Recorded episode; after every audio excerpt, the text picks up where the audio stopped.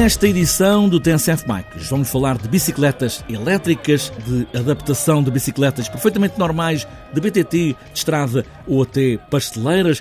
Qualquer uma pode ser uma bicicleta elétrica. E a conversa começa com essa vontade de Armando Alves em percorrer praias com a Fat Bike sem grande esforço. O que é que eu conseguiria fazer para ter uma bicicleta que me permitisse andar no terreno que eu queria, que era a praia, mas não com o esforço, embora ela permitisse andar bem, mas não com tanto esforço. Armando Alves, do Porto, que também levou Pedro Pimentel a transformar a bicicleta antiga, a pasteleira, em bicicleta elétrica, no entanto, sem perder a patina. Percebi que era possível uh, fazer essa adaptação sem mudar, vá lá, o aspecto do, do, que é uma bicicleta antiga, de uma pasteleira antiga. Transformar bicicletas em bicicletas elétricas, a empresa de Rui Ferreira, que tem a ajuda também do mestre Valdemir Cardoso. Estamos prontos mesmo com a ajuda de um motor elétrico, agora só falta pôr os pés nos pedais e aí vamos nós.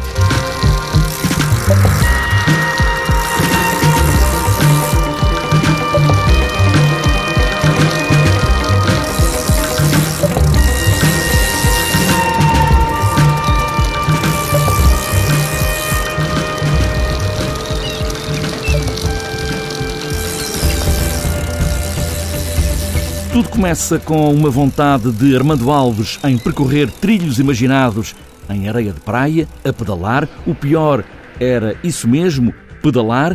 A pedaleira começou a pesar e foi à procura de ajuda. Encontrou-a nos motores aplicados por Rui Ferreira, que de uma primeira ideia acabou por montar também ele uma empresa. Uma história que começa com Armando Alves à procura de pedalar sem esforço, mantendo a ideia de bicicleta. Quando vi pela primeira vez uma, uma fat bike e, eh, e vi isto no, no, nos sites nos Estados Unidos, achei imensa piada porque permitia-me fazer uma mobilização num espaço que eu adoro, que é a praia. E eh, quando vi as primeiras imagens, achei que aquilo se encaixava mesmo no meu perfil, ou seja, como eu gosto muito de praia, acho que uma fat bike seria o ideal. Eh, procurei e era uma, um tipo de bicicleta que ainda não está muito no mercado. Até que depois encontrei pela primeira vez, há cerca de seis meses, a primeira fat bike e comprei, mas sem motor na altura. Acontece que eu não tenho uma preparação física muito boa e então realmente a bicicleta, a fat bike funciona muito bem na areia. Portanto, dei uns grandes passeios como eu queria na, nas dunas, não nas, na, nas áreas protegidas, mas muito junto ao mar, que é como se fossem uns passeios de, de cavalo olho para a bicicleta à beira do mar e imagino sempre aquelas paisagens em que nós conseguimos fazer eh, um sossego só nós e uh, com muita tranquilidade. E passou pela cabeça então tentar perceber porque é que eu não te. o que é que eu conseguiria fazer para ter uma bicicleta que me permitisse andar no terreno que eu queria, que era a praia, mas não com o esforço, embora ela permitisse andar bem, mas não com tanto esforço. Depois descobri então que havia também umas fat bikes, também nos Estados Unidos, também já algumas adaptações com motores. Entretanto, chego, faço pesquisas em, uh, portanto, nos sites portugueses e chego aqui ao, ao Sr. Rui, no Norte, que faz as primeiras adaptações de, elétricas em, em bicicleta. Uh, fui falar com ele. Da primeira vez que falei com ele, nem era para uma fat bike, era para, um, uh, para uma trike, porque eu tinha uma trike e gostava muito de andar naquelas zonas de, de passadiços, também à beira da praia, e, uh, e, tentámos adaptar um primeiro motor numa roda pequenina para permitir ter algum, uh, alguma velocidade. Quando comprei a Fatbike, lembrei-me logo dele e então fui ter com ele e disse: Olha, precisávamos de adaptar aqui qualquer coisa nesta bicicleta porque eu queria ter eh, mais velocidade e ter o prazer de, de andar na praia com mais facilidade. Na altura ainda não havia motores disponíveis, tivemos que esperar cerca de dois ou três meses também, e, eh, e até que surgiram então os primeiros motores com dimensão para fat bike. Estamos a falar numa, e aqui acho que o Rui me pode ajudar. Os eixos pedaleiros são mais largos. Pronto, o normal, o standard das bicicletas é o 68 ou 73 mm, daqueles das fat bikes normalmente são de 100 ou 120. Pronto, tivemos que aguardar que viesse um motor compatível, mesmo assim a bicicleta do Sr. Armando não vinha preparada diretamente para ser aplicado aquele motor. Foi necessário realizar uns casquilhos, tornear umas peças que é para permitir precisamente a aplicação do motor na, na bicicleta Sr. Armando, pronto, que é um, um eixo de, chamado BB30, que é o sistema de, de regulamentos integrados. Pronto, foi necessário fazer toda essa adaptação.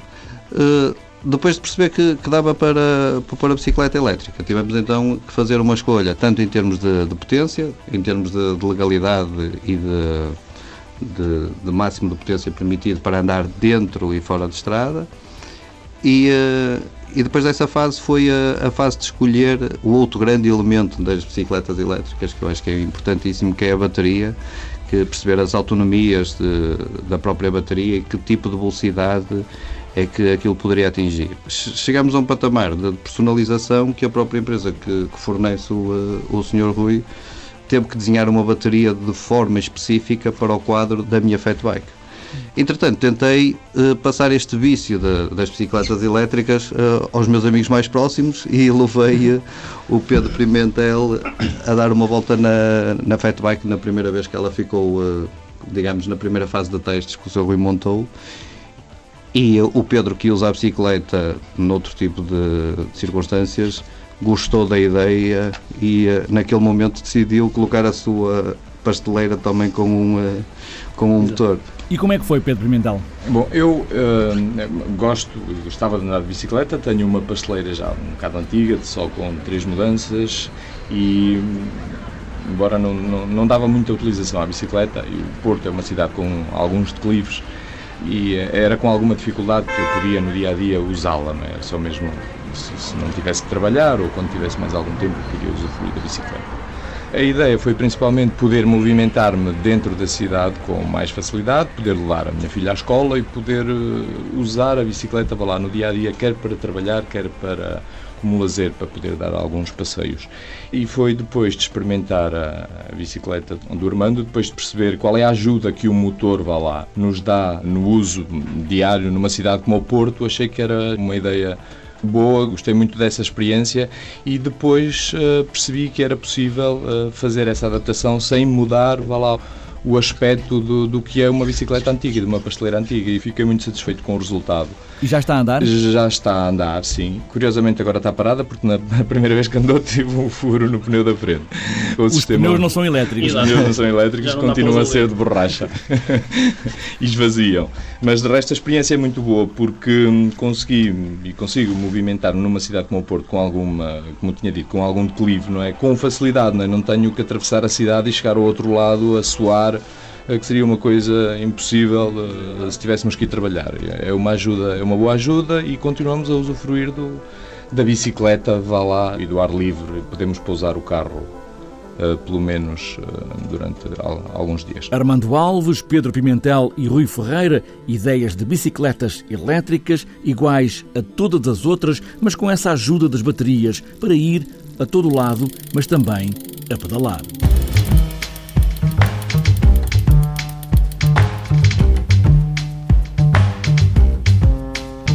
Antes de fechar esta edição do TNCF Bikes, falta ainda olharmos a agenda para os próximos dias. A pista da Pampilhosa da Serra tem este domingo o Campeonato Nacional de Downhill.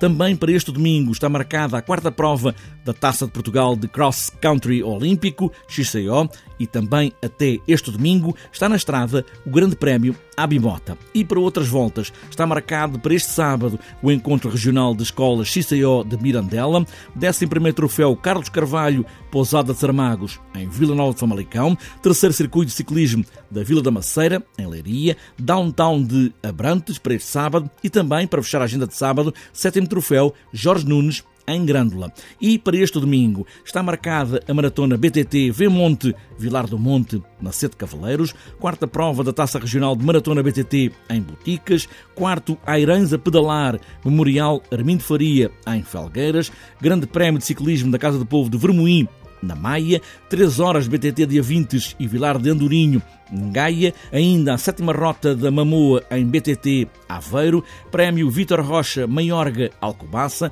prova troféu de escolas BTT Francos Rio de Moro em Sintra, sétimo passeio de ciclismo Reis Eusébio em Lolé e ainda para este domingo o quarto prémio de ciclismo de Clube Esporte Marítimo São Vicente na Madeira e para fechar a agenda, Campeonato Regional de XCO Ilha Terceira nos Açores.